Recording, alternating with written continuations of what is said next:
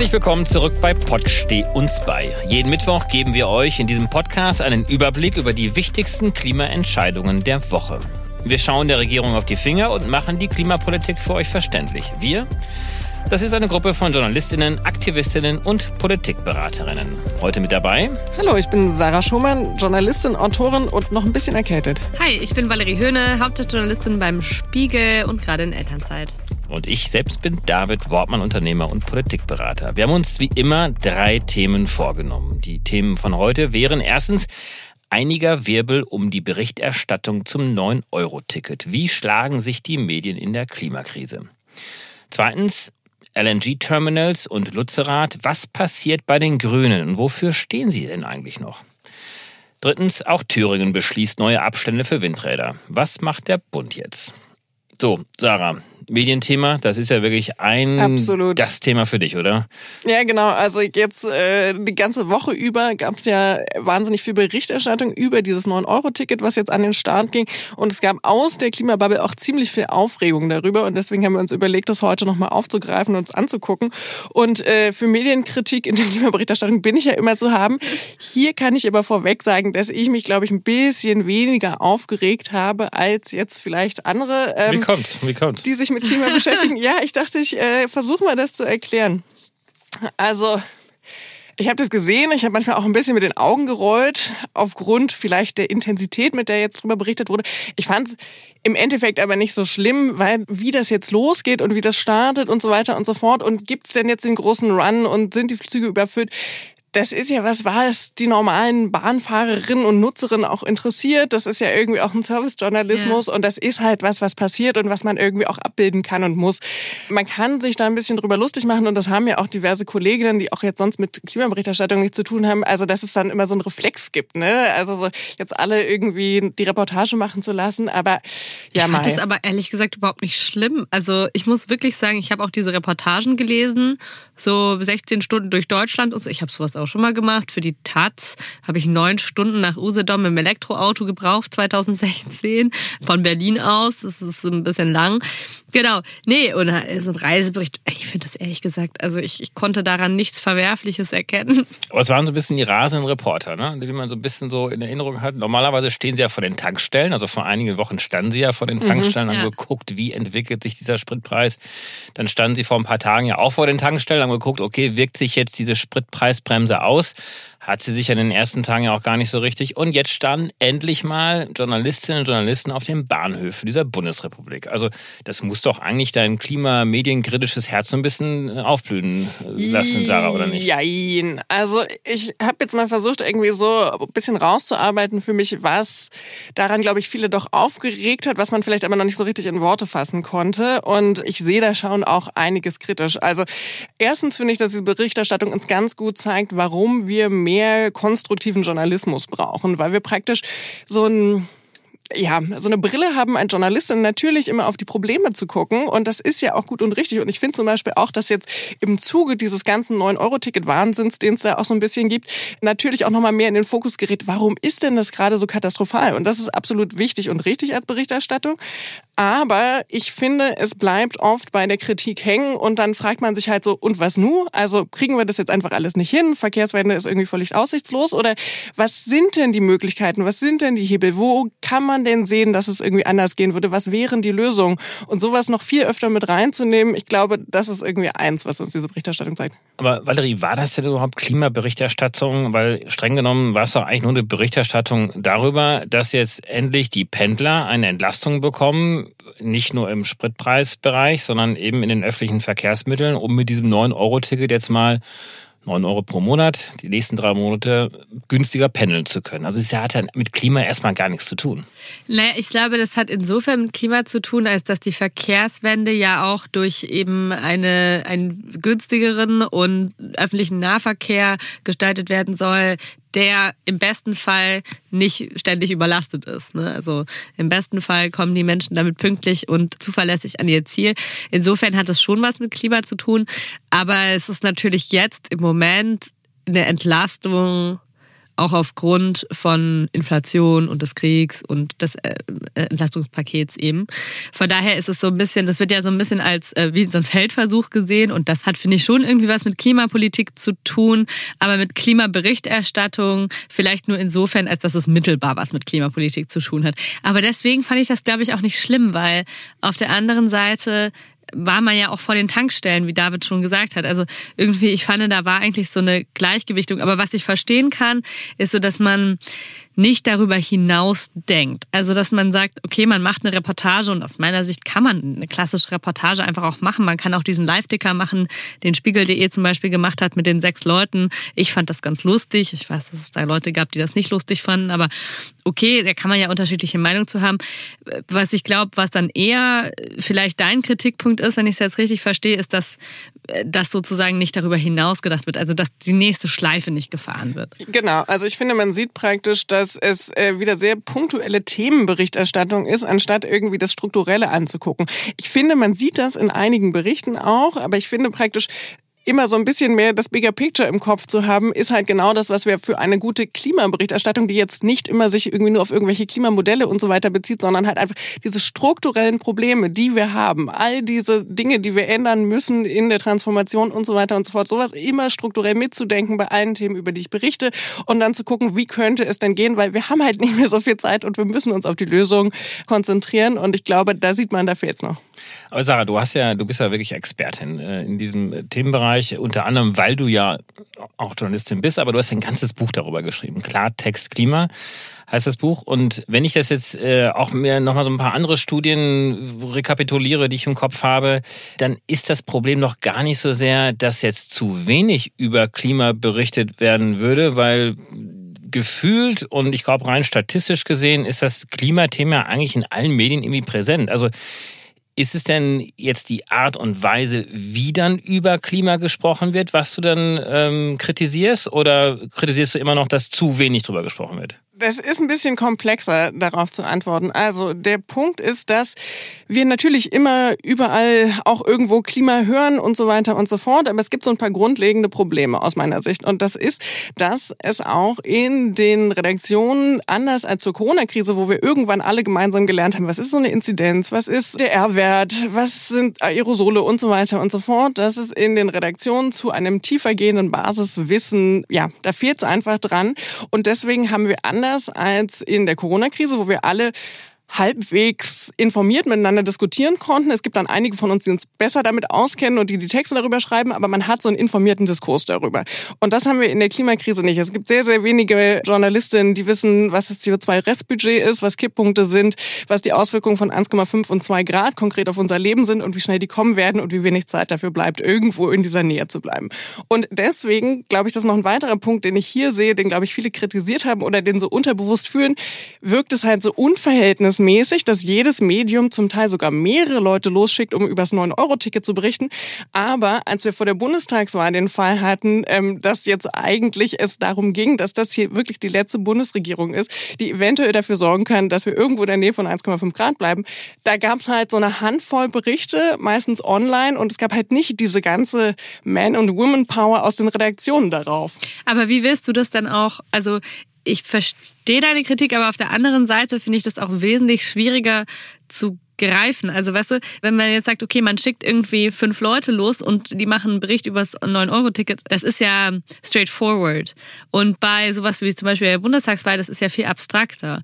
Also natürlich hat Klima da auch eine große Rolle gespielt. Das wurde in jedem Triell behandelt und ich fand auch im Gegensatz zum Beispiel zu Frankreich, zu den Präsidentschaftswahlen in Frankreich, hat es eine viel größere Rolle gespielt.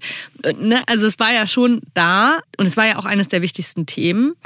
Aber es war vielleicht auch nicht so einfach zu packen. Also es war vielleicht auch nicht so einfach als Redaktion. Ja, aber ich glaube, äh, das meine ich genau mit dem äh, Verständnis der Klimakrise in den Redaktionen. Also äh, dann vielleicht ein anderer Vergleich, wenn du sagst, das ist irgendwie mit dem Praktischen und dem Unpraktischen. Aber also eigentlich hat das ja alles sehr viel mit Praxis zu tun. Wir müssen ja sehr viel konkret ändern und das ist halt sehr viel komplexer und man hätte es sehr viel mehr auswälzen müssen. Aber genau deswegen hätte man ja die größeren Teams von Journalisten auf diesem Thema gebraucht. Und zum Beispiel bei irgendwelchen Steuerskandalen und so weiter und so fort hat man das ja auch immer wieder, dass unterschiedliche Leute aus den Redaktionen zusammenkommen, daran arbeiten, sich überlegen, wie können wir das größer machen, wie können wir das erklären und das gelingt auch so semi, ne? Also die Panama Papers werden jetzt ja auch alle paar Jahre wiederholt, aber so ja. richtig kommt's glaube ich nicht an und politisch halt irgendwie auch nicht, aber man erkennt, wie wichtig das ist und dass man das immer wieder tun muss und diese Priorisierung gibt es mhm. derzeit in den Redaktionen so noch nicht. Hm.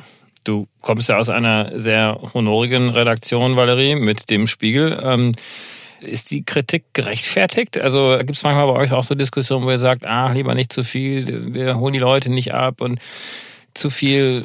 Also zumindest äh, nicht in den Runden, in denen ich sitze. Ich glaube, wir haben ja auch einen Reiter äh, auf der Seite mit Klimakrise. Wir haben schon ein großes Team. Die Wissenschaft beschäftigt sich viel damit, also Spiegelwissenschaft. Und da sind super Leute dabei, aus meiner Sicht, die, die wirklich sehr gute Berichterstattung machen. Auch in der Politikredaktion, aus meiner Sicht, sind da schon viele denen Kipppunkte, CO2-Restbudget und diese Dinge ein Begriff sind. Aber natürlich gibt es auch Menschen, die das Krisenhafte sicherlich anerkennen, aber vielleicht nicht so spüren wie jetzt zum Beispiel bei der Corona-Pandemie. Die gibt es bestimmt. Mhm. Aber ich würde doch sagen, dass selbst auch, auch ältere Kollegen und Kolleginnen von mir, dass die die Relevanz des Themas äh, verstanden haben. Ich glaube, das ist aber eine, eine neuere Entwicklung. Also 2017 beispielsweise bei der Bundestagswahl hat Klima ja eine ganz, ganz geringe Rolle nur gespielt und ehrlicherweise glaube ich wirklich, dass Fridays for Future in Kombination mit diesen Dürresommern und, und einigen anderen Dingen, ähm, natürlich den IPCC-Berichten und so weiter, das hat ja auch alles einen Trickle-Down-Effekt, dass das dann so ankommt, dass es doch aus meiner Sicht in den letzten Jahren eine große Verschiebung in der in der klimapolitischen Das auf jeden Fall. Also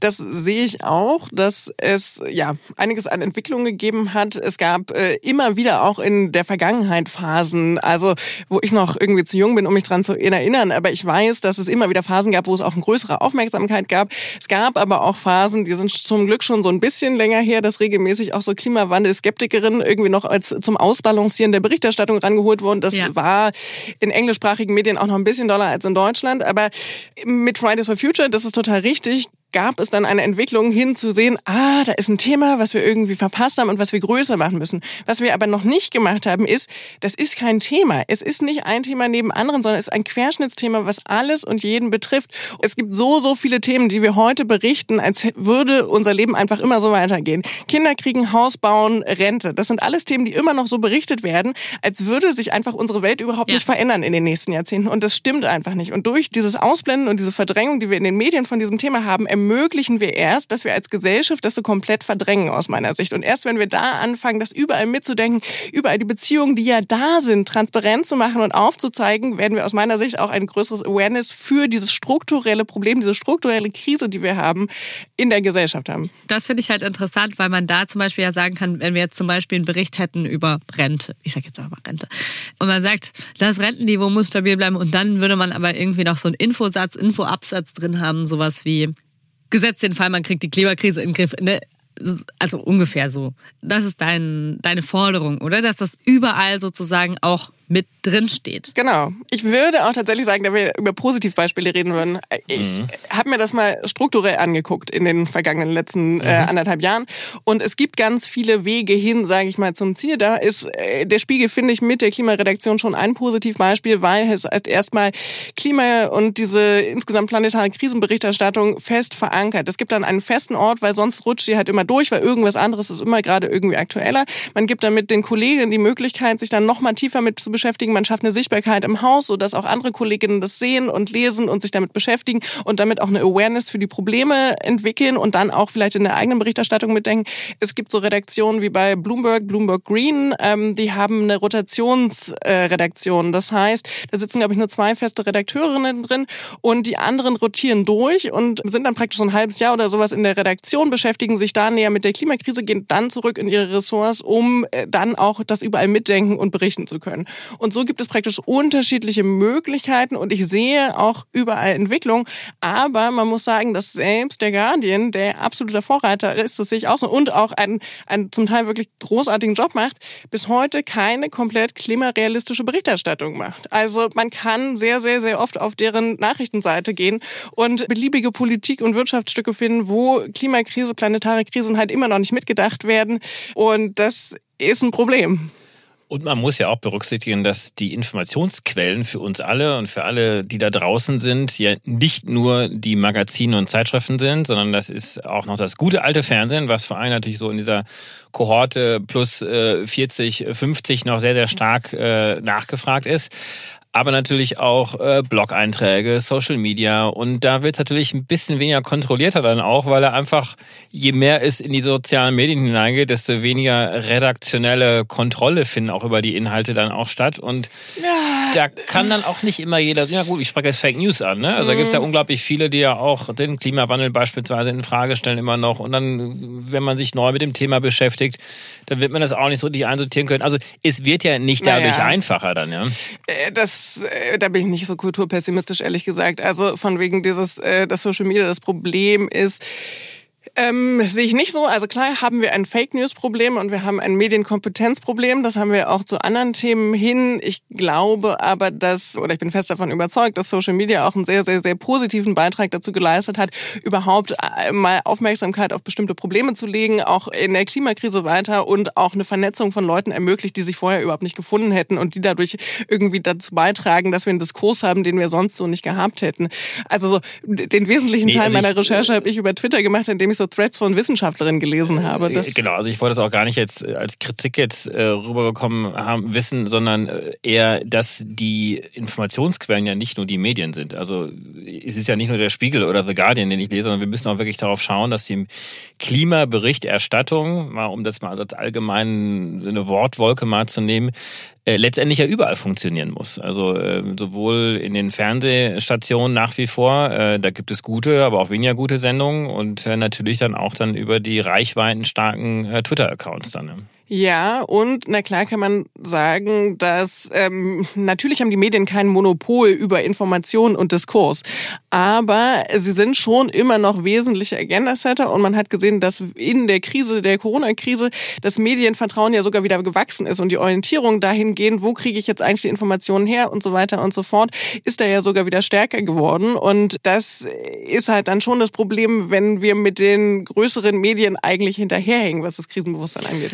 Ein bisschen Verantwortung haben wir drei, wie wir sitzen ja auch. Und alle anderen, die jetzt ja in den letzten Wochen und inzwischen schon fast Monaten ja hier mit uns mitdiskutiert haben, weil so ein bisschen Medieninhalte schaffen wir hier ja auch. Insofern, ja. lasst uns da sehr verantwortlich mit umgehen. Ich äh, hoffe, das tun wir auch. Und kommen wir doch einfach jetzt zum nächsten Thema.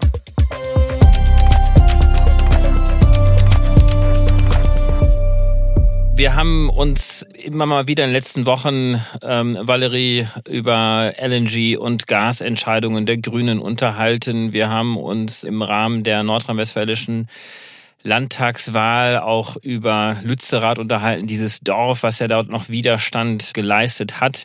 Äh, da hat der Luisa ähm, auch sehr lebhaft vom berichtet.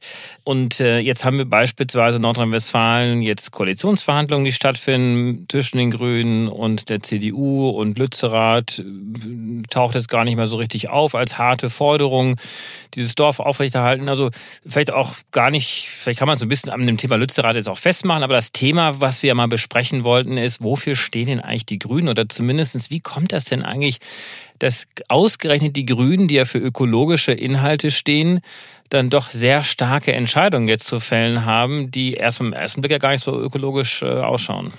Ja, ich glaube, das ist ein Problem von den Grünen immer, wenn sie in Regierungsverantwortung kommen. Also wir können das in den vergangenen Jahren auch sehen. Sie haben ja jetzt, um das vielleicht nochmal kurz zu rekapitulieren für unsere Hörerinnen und Hörer, Sie haben die Forderung gehabt, Lützerath zu erhalten.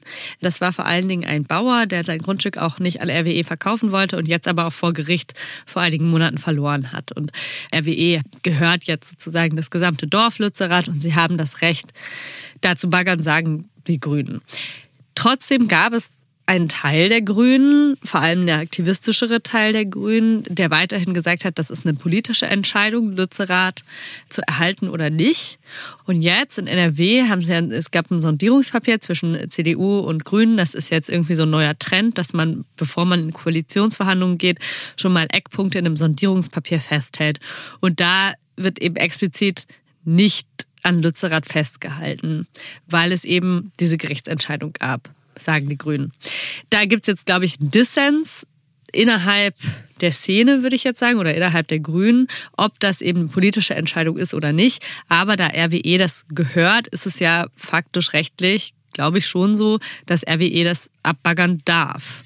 Und ich glaube, dass das Problem der Grünen sich in Regierungsverantwortung immer, eben immer manifestiert. Also das kann man ja schon sehen, 1999 mit dem Kosovo-Einsatz. Da ging es darum, dass die Grünen als Friedenspartei gestartet waren. Man kann das sehen mit Afghanistan, dann 2001. Und natürlich auch vor wenigen Jahren in Hessen, als der Verkehrsminister Tarek Al-Wazir dort beispielsweise die Stadtbahn West bauen musste oder gebaut hat am Flughafen Frankfurt oder auch die A49 ausgebaut hat und damit auch den Danny oder Dannröder Forst mitgerodet hat. Und da auch krasse mhm. Polizeieinsätze waren. Und also von daher ist das so ein bisschen was, was immer wieder passiert, wenn die Grünen in Regierungsverantwortung kommen, dann müssen sie auf einmal Positionen, die sie vorher sehr stark gemacht haben, sehr schnell räumen. Aber da würde ich jetzt auch mal sagen, ich glaube, das gilt eigentlich für alle Parteien. Also es ist gar nicht so sehr jetzt ein spezifisches grünen Thema. Das mag möglicherweise bei den Grünen vielleicht ein bisschen mehr auffallen als bei anderen. Ja. Parteien, aber es gibt ja so ganz tolle Gegenbeispiele auch. Also wer hat denn die großen Sozialeinschnitte geschaffen in der Bundesrepublik? Das war die SPD gewesen das mit den hartz die großartigen Beispiele. So. Ähm, ja, aber wer hat die Homo-Ehe ähm, befördert und eingebracht? Das war die CDU, die eigentlich auch immer wieder dagegen war. Also da gibt es ja eigentlich schon immer wieder Beispiele, was ja eigentlich dann zu der These führen würde, dass natürlich immer das, was ich mir als Partei vornehme, was ich erstreiten möchte, jetzt erstmal so eine Art 100%-Position ist. So stelle ich mir idealerweise die Welt vor. Aber natürlich haben wir keine 100%-Regierung dieser Parteien.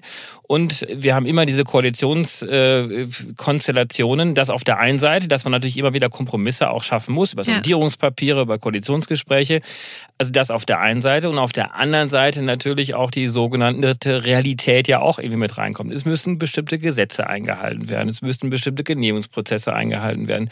Also und da tritt sozusagen dann die Realität dann ins Regierungshandeln rein und das sieht man jetzt bei Habeck ja auch, der dann von der ökologischen Seite kritisiert wird, dass ausgerechnet er jetzt dieses Gas besorgt. Aber klar, er macht es natürlich nicht aus ökologischen Gründen, sondern er macht es, um die Versorgungssicherheit aufrechtzuerhalten in Deutschland. Sarah, wie, wie schaust du denn darauf? Weil ich finde das ganz interessant. Es gibt eben, glaube ich, diese große Enttäuschung dann der ähm, aktivistischeren Grünen oder AktivistInnen, die den Grünen nahestehen, mit der Partei. Ich habe ja sonst auch gerne Positionen, die sehr maximal an dem sind, was wir wissenschaftlich notwendig eigentlich brauchen. Ich muss aber zugeben, dass ich das mit Lützerath ehrlich gesagt ähnlich sehe. Das ist ein sehr gutes Symbol. Ich verstehe, warum die Klimabewegung dafür kämpft angesichts dessen, dass sich so ein paar andere Realitäten verschieben, wo jetzt Kohle herkommt oder ja oder nein, kann ich aber verstehen, dass man das einfach nicht so hundertprozentig argumentieren kann. Das heißt aber nicht, dass ich es gut finde, dass man sagt, dass man Lützerath jetzt abbaggert, weil ich einfach sagen muss, also der IPCC sagt ganz, ganz, ganz eindeutig, dass wir schon mit allen Projekten, die jetzt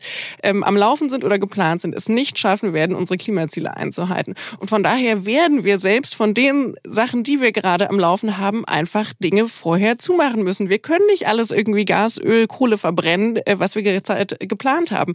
Und von daher wäre das jetzt der Moment, in dem man diese Realitäten anerkennt und sich überlegt, wie kriegen wir solche Dinge hin und kriegen es hin, weniger von dem zu verbrauchen, als wir bisher gedacht haben. Ja, aber ich glaube, da dürfen wir auch nicht falschen Symbolen auch hinterherlaufen. Also, aber das ist ja kein Symbol. Nee, nee. Ja, nee, nee, stopp. Ich will auf einen anderen Punkt hinaus. Also Lützerath ist ein Symbol da ist die sogenannte 1,5 Grad Grenze ja gewesen, die sogar wissenschaftlich ja auch abgesteckt worden ist durch das DIW, wo dann gesagt worden ist, wenn diese Kohle, die genau unter diesem Hof jetzt noch abgebaut wird, genau dann schaffen wir diese 1,5 Grad Ziele nicht in Deutschland. Aber, und darauf wollte ich jetzt gerade hinaus, was wir jetzt ja noch nicht erwähnt haben, ist, dass jetzt äh, zumindest in dem Sondierungspapier sich CDU und Grüne sich darauf verständigt haben, tatsächlich und nicht idealerweise, wie es auf Bundesebene formuliert ist, sondern tatsächlich bis 2030 den Kohleausstieg auch realisieren wollen. So. Und das ist ja das, was eigentlich immer wieder auch von der Klimabewegung ja auch gefordert worden ist. Wir wollen diesen Kohleausstieg 2030. Das steht jetzt hoffentlich dann im Koalitionsvertrag dann auch drin.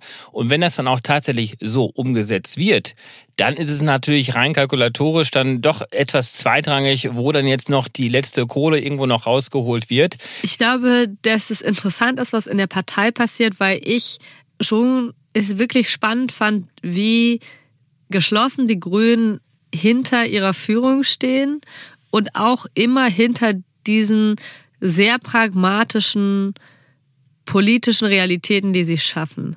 Also ob das jetzt Waffenlieferungen sind, ob das der Ausbau von LNG-Terminals ist, ob das, ob das jetzt Lützerath ist. Es gibt im Prinzip fast nichts mehr, was den Grünen so eine heilige Kuh zu sein scheint, außer die Atomkraft. Ich, ich lese das alles ein bisschen anders. Also ich glaube, okay. wenn man jetzt einzelne Grüne befragen würde, die würden natürlich auch lieber noch früher raus aus der Kohle oder überhaupt nicht die LNG-Terminals machen ich würde das eher so ein bisschen, so ein bisschen bezeichnen, diese Abwägung. Ich versuche meine 100%-Position irgendwie aufrechtzuerhalten und weiß, ich kriege sie einfach nicht durchgesetzt, weil ich einfach mit der ich CDU oder mit der SPD jetzt regieren naja, muss. Ja? Aber ich sage ja gar nicht, dass das unbedingt schlecht ist. Also ich, ja. ich wollte das nicht kritisieren, ich wollte das nur feststellen. Ich glaube, das ist alles Teil dieser Volksparteistrategie.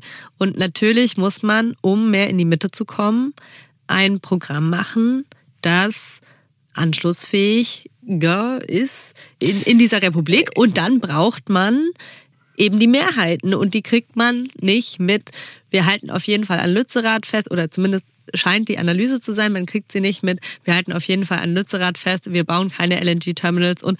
Also der stand ne? ja nicht also, im Wahlprogramm drin, wir wollen LNG-Terminals. Ne? Das ist ja, das ist ja dann diese sogenannte Realität, von der ich vorhin genau. sprach. Also man muss irgendwie dann auch regieren, das heißt auch Verantwortung zu übernehmen und dann irgendwie dann damit auch umzugehen. Trotzdem, also die LNG-Terminals, das finde ich jetzt persönlich beispielsweise tatsächlich sowas, wo ich finde, dass sie das nicht transparent genug machen, dass LNG-Terminals natürlich fossil sind, das ist fossile mhm. Infrastruktur und sie sagen dann, ja, aber dieser Wasserstoff ready sein, aber das kostet eben auch sehr viel Geld und sehr viel Investitionen und so weiter. Also ich finde, da sind sie, das ist halt so ein bisschen das Problem daran. Wenn man so in die Mitte gehen möchte und so groß werden möchte, wie die CDU und die SPD, und man möchte 20 Prozent und darüber hinaus Prozentpunkte bekommen bei Wahlen, ist aus meiner Sicht die Analyse der Grünen, das können wir nur erreichen, wenn wir bestimmte Forderungen im Regierungshandeln aufgeben. Ja, ich Man freut sich doch immer, ja. dass mhm. Habeck der große Erklärer ist. Und ich finde, den Job macht er zum Teil ja auch ziemlich gut. Der Punkt ist nur,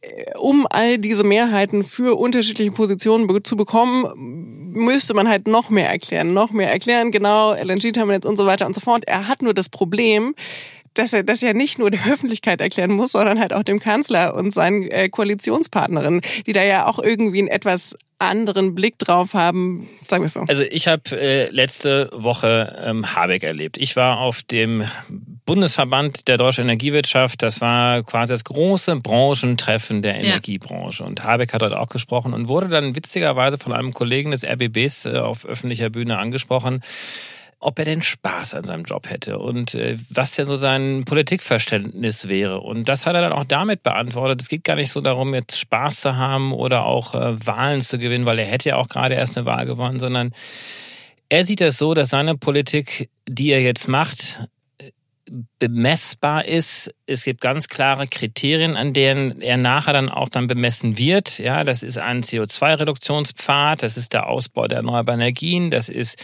dass die deutsche Volkswirtschaft jetzt nicht in die nächste Rezession reinrutscht. Also ganz harte Zahlen, Daten, Fakten, an der er eigentlich gemessen werden kann und am Ende muss er dann feststellen für sich, war er erfolgreich oder nicht erfolgreich. Und wenn er erfolgreich war, Klar, dann wird er auch wieder Wahlen gewinnen, aber er macht jetzt nicht Politik und versucht jetzt heute irgendwelche LNG-Terminals ohne irgendwelche Not zu propagieren, weil er meint, dass die Mehrheitsgesellschaft in Deutschland irgendwie dann doch noch ein bisschen für Gas ist und will damit sozusagen dann die Wahl gewinnen. das hat ihm jetzt aber hier in der Runde, glaube ich, auch niemand unterstellt. Nee, das, das meinte ich jetzt auch nicht. Valerie, so. du, du guckst ja auch sehr objektiv als Journalistin auf die gesamte grüne Parteienlandschaft und wir haben ja dann auf der einen Seite dann die Grünen die Regierungsverantwortung übertragen bekommen haben. Und dann haben wir dann aber auch dann natürlich die grüne Jugend beispielsweise. Wir haben ja die Jugendverbände in all den Parteien, die sind ja meistens immer ein bisschen ja, extremer dann auch unterwegs. Wie siehst du das? Kann das zur Gefahr werden für die grüne Spitze? Ich finde das so schwierig zu beantworten. Diese Frage stellen sich natürlich grüne Funktionärinnen und Funktionäre seit Jahren. Die stellen wir uns als JournalistInnen, die die Grünen beobachten, natürlich auch.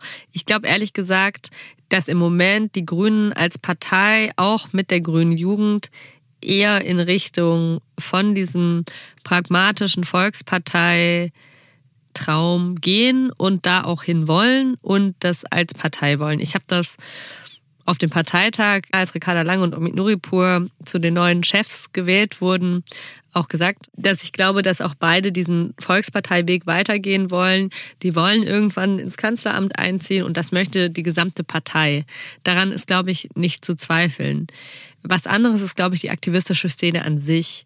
Das ist ja zu trennen aus meiner Sicht von der Partei und auch von der, von der Jugendorganisation. Mhm. Und da ist es, glaube ich, schon so, dass es eine tiefe, immer wieder eine tiefe Enttäuschung mit den Grünen gibt, weil sie eben so pragmatisch sind und weil sie auch im Habitus sich der Bürgerlichkeit immer mehr annähern oder vielleicht das sind auch einfach sind. Also wenn wir uns auch die Grünen ja anschauen, das sind ja, das, wenn wer von den Grünen ist noch wirklich so ein Radikalinski, ja? Also den gibt's ja kaum noch. Und ich glaube, das ist schon was, wo sich einfach viele Hoffnung der KlimaaktivistInnen auf die Grünen setzen und die dann zwangsläufig fast enttäuscht werden müssen, weil sie eben in der politischen Realität, so wie wir sie vorfinden, nicht umsetzbar sind.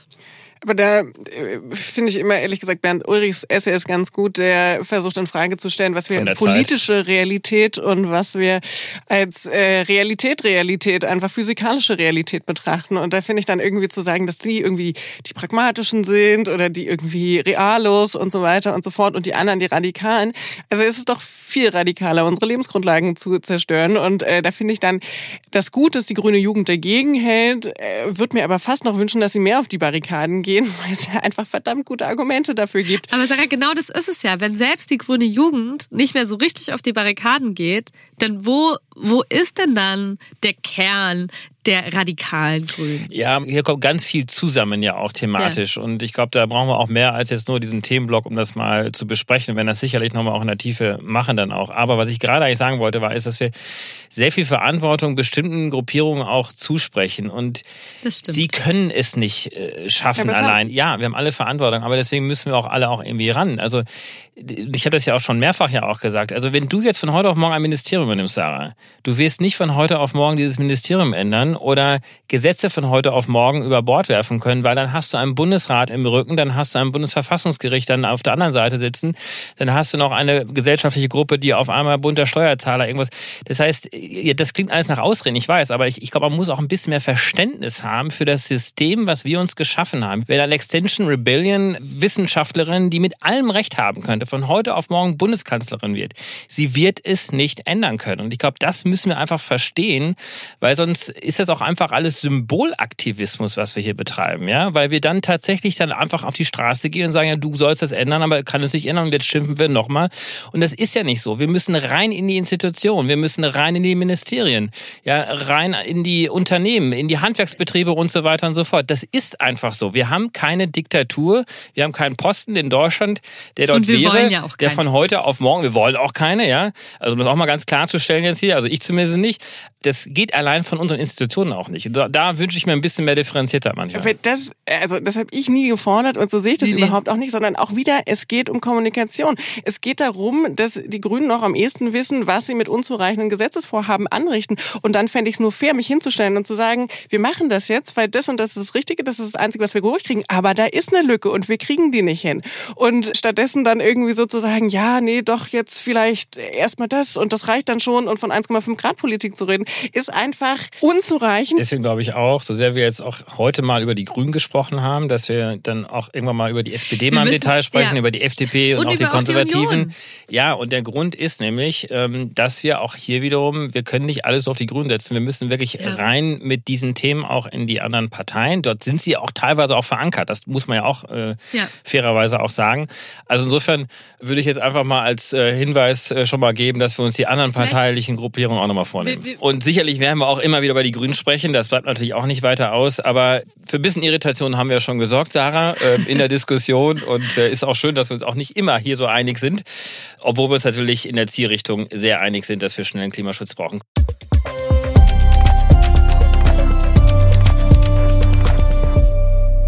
Kommen wir doch jetzt zum dritten Thema. Das da wäre neue Windkraftabstände auf Länderebene. Was plant der Bund im Sommerpaket? Da sind wir ja direkt wieder in der Realpolitik. Da sind wir in der Realpolitik, da hast du recht. Und äh, ja, es ist echt diese Realität. Ne? Das ist immer, also, dass man sich nicht ein weißes Blatt Papier mal nehmen könnte, um damit dann die Energiewende zu zeichnen.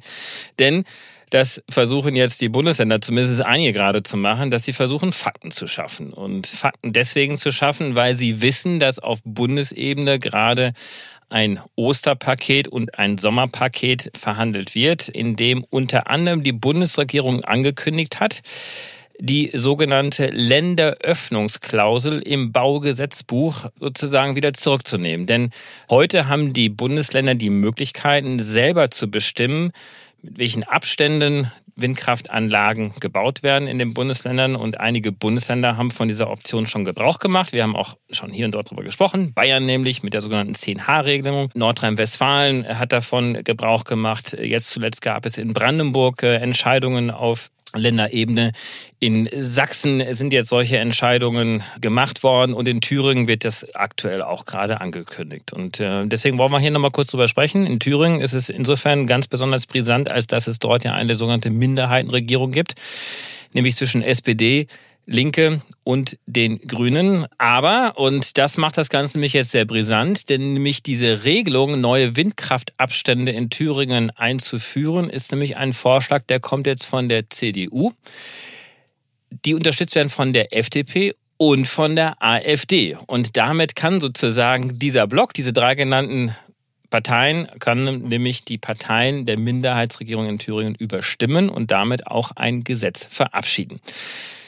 So, und jetzt ist natürlich die große Frage, kann die CDU darauf eingehen, ja oder nein? Die CDU möchte natürlich unbedingt jetzt, bevor auf Bundesebene Fakten geschaffen werden, dieses Gesetz noch ganz, ganz schnell irgendwie noch durchboxen. Und äh, das ist natürlich jetzt äh, nicht so toll. Also ehrlicherweise, ich finde es auch wieder unglaublich. Also man kann nicht mit Stimmen der AfD aus meiner Sicht diese Gesetzesvorhaben durchbringen. Natürlich, also sie können das faktisch, aber ich finde, dass Annegret Kramp-Karrenbauer damals zu Recht sehr kritisiert wurde für was in Thüringen passiert ist, als mit Stimmen von CDU und AfD Kemmerich, damals von der FDP, zum Ministerpräsidenten gewählt wurde. Und mit der gleichen Härte würde ich mir jetzt schon auch wünschen, dass Friedrich Merz da auch durchgreift und das eben nicht seinem Landesverband und seiner Landtagsfraktion durchgehen lässt. Also das kann ja wohl nicht sein. Sarah, wie siehst du das denn mit Thüringen? Ja, also äh, erstmal völlige Zustimmung zu dem, dass ich es absolut nicht fassen kann, dass sie versuchen, das mit den Stimmen der AfD zu machen. Und eigentlich finde ich, gibt es viel zu wenig Aufregung darüber. Und ansonsten sind wir bei dem einen da, wo ich immer bin. Es ist doch wirklich unfassbar, dass wir uns gerade in einer existenziellen Klimakrise befinden und es jetzt Bestrebungen gibt, die Möglichkeiten, die wir haben, dem entgegenzuwirken, eventuell ja die einfach noch zu behindern und zu beschneiden und so weiter und so fort. Und da bin ich jetzt vielleicht doch nochmal bei dem Punkt von vorhin da reicht's dann halt nicht, wenn die Grünen sagen, okay, aber um überhaupt irgendwas durchzukriegen, kommunizieren wir jetzt so und so und nehmen hier ein paar Kompromisse ein und so weiter und so fort, sondern wir müssen ja so viel weiter als da, wo wir gerade sind. Deswegen müssen Leute wie Habeck, diejenigen, die es verstanden haben, leider, ich würde mir wünschen, dass es mehr von der SPD auch wären, die es erklären könnten, halt wirklich noch mehr Politik erklären. Sie müssen halt erklären, dass es nicht darum geht, nur unsere Klimaziele zu erreichen oder irgendwie Klimaschutz zu machen. Das sind ja keine Ziele, die wir uns gesteckt haben, weil wir irgendwie gut Menschen sind und wir Klimaschutz wollen aber wir wollen halt unsere fucking Lebensgrundlagen erhalten. Ja, da schlägt der Föderalismus geradezu, ne? Und da ist ja ganz, ganz viel Taktik, was da auch im Hintergrund gerade eine Rolle spielt, weil die CDU hat sich das nämlich, äh, genauso wie Brandenburg im Übrigen auch, zunutze gemacht, nämlich diese drohende neue Gesetzeslage vom Bundesebene, nämlich von Habeck, der ja ganz viel Klimaschutz ja eigentlich möchte und auch ganz viel Windenergie im Land auch aufbauen möchte, die nämlich jetzt genau diese Länderöffnungsklausel zurücknehmen wollen. Die CDU riecht das und die sagt, das ist unsere Chance jetzt, uns zu positionieren. Ähm, Wie ist das denn? Also ich muss da echt eine mhm. Verständnisfrage stellen. Wenn Habeck die Länderöffnungsklausel zurücknimmt, sind dann die Landesregelungen obsolet? Also es gibt verschiedene Varianten, die jetzt eine Rolle spielen können. Es okay. gibt einen Vorschlag aktuell von Seiten der Bundesregierung, die jetzt als sogenannte Anhängsel des Osterpakets, das klingt jetzt ein bisschen technisch, das Ganze ein Wind-an-Land-Gesetz jetzt verabschieden wollen, in dem dann auch dann die Möglichkeit drin stehen könnte, dass entweder insgesamt die Länderöffnungsklausel einfach zurückgenommen wird. Das heißt, schlussendlich der Bund kann entscheiden, wo Windkraftanlagen gebaut werden über das Baugesetzbuch. Dann gilt eigentlich dann nur noch die Bundesemissionsschutzverordnung BIMSCH. Ja, nach Paragraph 35. Die Redaktion kann alles wieder rausstreichen nachher oder auch einfach mal drin lassen. Und diese eine Option gäbe es. Die aktuelle äh, Fassung, die mir zumindest vorliegt, die Überlegungen, die da sind, ist zu sagen, okay, wir geben den Bundesländern die Möglichkeiten, das trotzdem selber zu entscheiden, inklusive auch der Möglichkeit, eine 1000 Meter Abstandsgrenze auch einzuführen, vorausgesetzt, dass unser bundesweites Ziel nicht aufgegeben wird, nämlich zwei Prozent der Landesflächen mit Windenergie bebauen zu lassen, damit wir unsere Klimaziele und unsere erneuerbaren Energienausbauziele Aber David, erreichen können. Wie soll es denn dann gehen, wenn dann alle Bundesländer irgendwelche 1000 Meter Abstandsregeln beschließen? Also dann lässt sich doch das 2%-Ziel faktisch nicht mehr einhalten und dann muss es eingeklagt werden und das dauert wieder Jahre, ja. oder? Genau, äh, absolut. Also da gibt es äh, insofern ganz viel Irritationsmöglichkeiten und ganz viel Störfeuer, was dann auch dann da ist und genau das macht sich ja jetzt parteitaktisch dann auch dann die CDU zumindest auf der Landesebene und auch Teile der FDP dann auch zunutze, weil sie damit natürlich jetzt versuchen wollen, so ein bisschen Sand ins Getriebe jetzt zu mischen zwischen den Bundesländern und der Bundesregierung. Aber man muss fairerweise auch dazu sagen, es gibt Bundesländer wie beispielsweise Brandenburg, das ist ein großes Flächenland, bei dem Potenzialanalysen davon ausgehen, dass selbst wenn die 1000 Meter Abstände jetzt noch okay. eingehalten werden, dass man trotzdem noch mehr als zwei Prozent der Fläche zur Verfügung hätte. Entscheidend ist allerdings bei diesen ganzen 1000 Meter Regeln, ab wo gilt das denn? Ist das jetzt der kleine Resthof, der irgendwo steht? Ist das irgendwie eine mhm. größere Kommune, die da ist? So wie sie zum Beispiel in Bayern ausgelegt wird mit der 10H-Regelung und wo wirklich jeder kleinste Bauernhofstelle als Siedlung gilt, da kommt natürlich so ein Ausbau dann zum Erliegen. Aber David, warum denn dieser Entwurf aus dem äh, Bundeswirtschafts- und Klimaministerium, der dir vorliegt? Also warum dann nicht sagen, ja, der Bund nimmt sich jetzt diese Autorität, zu sagen, wo Windräder hinkommen. Also es liegt vielleicht am Bundesrat, vermute ich. Aber ich meine, die Grünen regieren ja auch in vielen dieser Länder mit. Ja, wobei witzigerweise das auch noch niemals am Bundesrat liegt. Also, okay, also hier hätte der Bund tatsächlich die Kompetenz, äh, diese Länderöffnungsklausel, genauso wie sie ja irgendwann mal vom Bund eingeführt worden ist, ohne Zustimmung des Bundesrates auch wieder zurückzuholen. Genau. Die Taktik, und da kommt natürlich dann wieder diese blöde Realität dann auch wieder mit rein, ist, dass Habeck natürlich versucht, an dieser Stelle auch die Bundesländer auch an vielen anderen Bereichen auch mitzunehmen. Also nichts top-down über den Köpfen der Bundesländer einfach pauschal zu entscheiden, weil er natürlich weiß oder zumindest für sich abschätzt, ich brauche irgendwann mal auch die Stimmen der CDU oder Bayerns oder eines anderen Bundeslandes, nämlich bei anderen Gesetzgebungsverfahren auch im Bundesrat. Und wir sind nicht in solchen Verhältnissen wie beispielsweise in den USA, wo die zwei politische Lager total ja, miteinander verkannten und da eigentlich kaum noch irgendwas machbar unmöglich ist. Und das ist so die Überlegung von Habeck an der Stelle zu sagen, also ich, ich kriege das ja irgendwie hin mit diesen zwei Prozent. Und äh, wenn wir diese zwei Prozent schaffen, dann kriegen wir ja auch dann die 80 Prozent erneuerbare Energien bis 2030 hin, die wir uns vorgenommen haben. Deswegen will ich an der Stelle die Bundesländer so ein bisschen in Ruhe lassen. Dann gibt es sicherlich noch ein paar Fälle, wo die 1000 Meter auch Sinn machen. Darf ich dazu noch was fragen? Weil eigentlich, also wenn ich jetzt äh, da in verantwortungsvoller Position säße oder mir das überlegen würde, würde ich mir denken, na ja, irgendwie ist es ja schon auch von Vorteil, wenn der Bund das jetzt macht, weil die Länder dann natürlich einen Boomern haben und einfach auf den Bund zeigen können und sagen können, der böse, böse Bund hat das jetzt aber entschieden und es ist noch drei Jahre bis zur nächsten Bundestagswahl. Heißt, bis dahin ist die Chance relativ hoch, dass die Leute es wieder vergessen haben. Also eigentlich, ich meine, NRW ist vorbei, ne? NRW ist die kleine Bundestagswahl. Das heißt, eigentlich ist man doch gerade in einer guten Position vom Bund aus, was zu machen, was nicht beliebt ist um dann sozusagen hinterher zu sagen, ja, aber wir haben es gebraucht und richtig könnte er machen, aber die Erklärung, die ich ja gerade gegeben habe, die passt mhm. ja trotzdem immer noch. Ne? Also zu sagen, man möchte sich an anderer Stelle auch dann die Unterstützung der Bundesländer an anderen Themen auch irgendwie dann auch reinholen oder erhalten. Denn in dem Fall könnte man theoretisch argumentieren, das ist ohne Not, weil wir schaffen diese zwei Prozent Ziele, wenn wir auch hier und dort zumindest moderate 1000 Meter Regelungen dann auch einführen. Das gilt allerdings nicht für jedes Bundesland. Also insofern ja. ist diese Kritik schon sehr berechtfertigt, weil klar, ich meine, für Brandenburg ist es das eine, aber wenn das jetzt Nordrhein-Westfalen machen würde und wenn wirklich, wie gesagt, jeder kleine Resthof dann auch äh, als Bemessungsgrundlage genommen werden würde, dann kann das Ganze nicht funktionieren. Aber das kann er ja auch immer noch machen. Hm. Ähm, so, das ist die Erklärung. Wenn ich jetzt Wirtschaftsminister wäre, dann würde ich wahrscheinlich jetzt auch eher diesen sehr äh, radikalen Weg dann auch gehen, weil äh, ich glaube, das kann man auch sehr gut verargumentieren, denn äh, wir haben das irgendwann mal gemacht, diese Länderöffnungsklausel. Früher konnte dann sozusagen überall nach der ganz normalen BIMSCH-Verordnung im Außenbereich gebaut werden. Da hatte man auch so ungefähr so Abstände von 850 äh, Metern oder sowas. Dann wird ja auch dann, wenn die Geräusche und der Schattenwurf, das wird ja alles mit berücksichtigt. Es ist ja nicht so, dass ein Wildwuchs dann gebaut werden würde in Deutschland.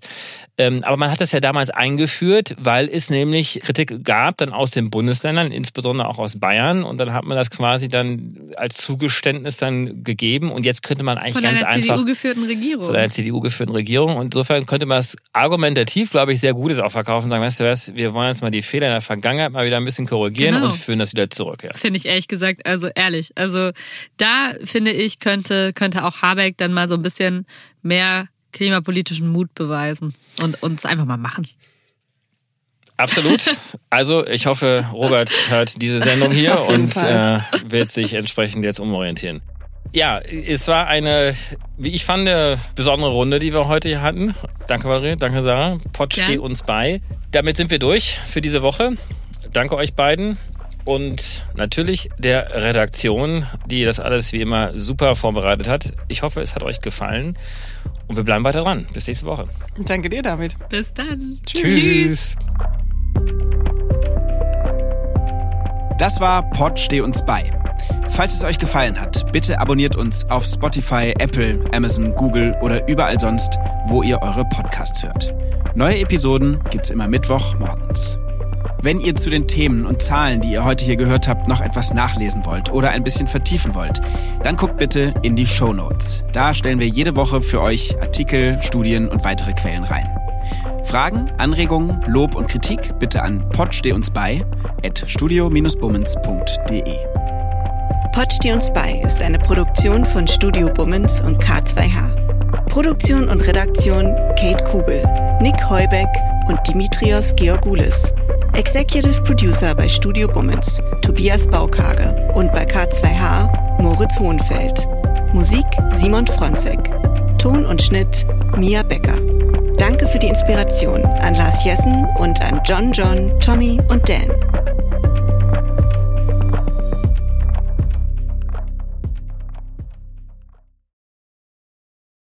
Die Studio Bummens Podcast-Empfehlung. Ich bin ganz aufgeregt, weil wir haben uns ja in einem Podcast eigentlich kennengelernt mhm. und dann haben wir entschieden, dass wir quasi jetzt einfach uns weiter kennenlernen wollen und das machen wir weiterhin in einem Podcast. Ich möchte erstmal noch festhalten, dass nicht wir uns entschieden haben, sondern dass du mich aktiv gefragt hast. Und das ist so, ein guter, guter Moment für mich, weil wenn alles schief geht, kann ich dir Vorwürfe machen, Salwa. Dass ich schuld bin, weil ich dich mhm. gefragt habe. Das ja. wäre so ein, das ist wirklich klassischer Männermove. Am Ende bin ich schuld. Du, du hattest gar keine Chance gegen mich, richtig? Das ist das Wichtigste daran, dass man am Anfang Schuldzuweisungen äh, schon mal schon mal klärt, zuordnet. schon mal die Fronten ja. klärt. Ja, finde ich gut. Hallo und herzlich willkommen, finde ich die Podcast-Phrase. Das sagen die immer. Hä, was willst du denn sagen? Was willst du? Ich was, möchte was sagen, sagen wir? Was, wir haben uns was noch gar Extravagantes. Nicht, wir haben uns noch nichts überlegt, wie wir die Menschen, die hoffentlich das hören werden, wie wir die begrüßen. Förmlich, Handschlag, würde hey, ich sagen. Hey, yo. Wenn wir in einem Raum aufzeichnen, können wir uns ja auch immer so abklatschen. Und dann ist quasi der Klatscher der Start für den Podcast. Wie findest du das? Wie fändest du, wie fändest du es, wenn man so, äh, wie so, wie so Studenten im oh. ersten Semester so auf den Tisch klopft? Hey Leute, na? Nee, das ist komplett scheiße. Nee, das funktioniert irgendwie nicht. Kleiner Vorschlag, wie wär's mit Hallo? Hey Hotzo, ich freue mich sehr. Wir machen einen Podcast zusammen. Das Schwierige an einem Podcast ist es wie mit einem Hut, finde ich. Wenn du erst den ersten Tag einen Hut trägst, ist es weird. Wenn du immer einen Hut trägst, ist es absolut okay. Zum Beispiel so Ray Garvey, der hat immer einen Hut auf und da wundert man sich auch nicht. Aber der erste Tag, an dem Ray Garvey einen Hut auf hatte, war weird. Ich bin dafür, dass wir in Zukunft mit Klopfen begrüßen und ab dem Moment, wo wir einen Podcast haben, auch einen Hut tragen. Es gibt, glaube ich, vier Millionen Einwohner Berlins und ich glaube, genauso viele Podcast-Ideen stehen an jedem Tag. Ja, und eine davon sitzt hier gerade. Warte, warte, einen Satz möchte ich noch haben. Salwa, und deshalb machen wir zusammen einen Podcast. Hotzo, ich freue mich drauf. Das wird gut. Von Studio Bummens, Hotz und Tumsi. Immer samstags. Überall, wo es Podcasts gibt.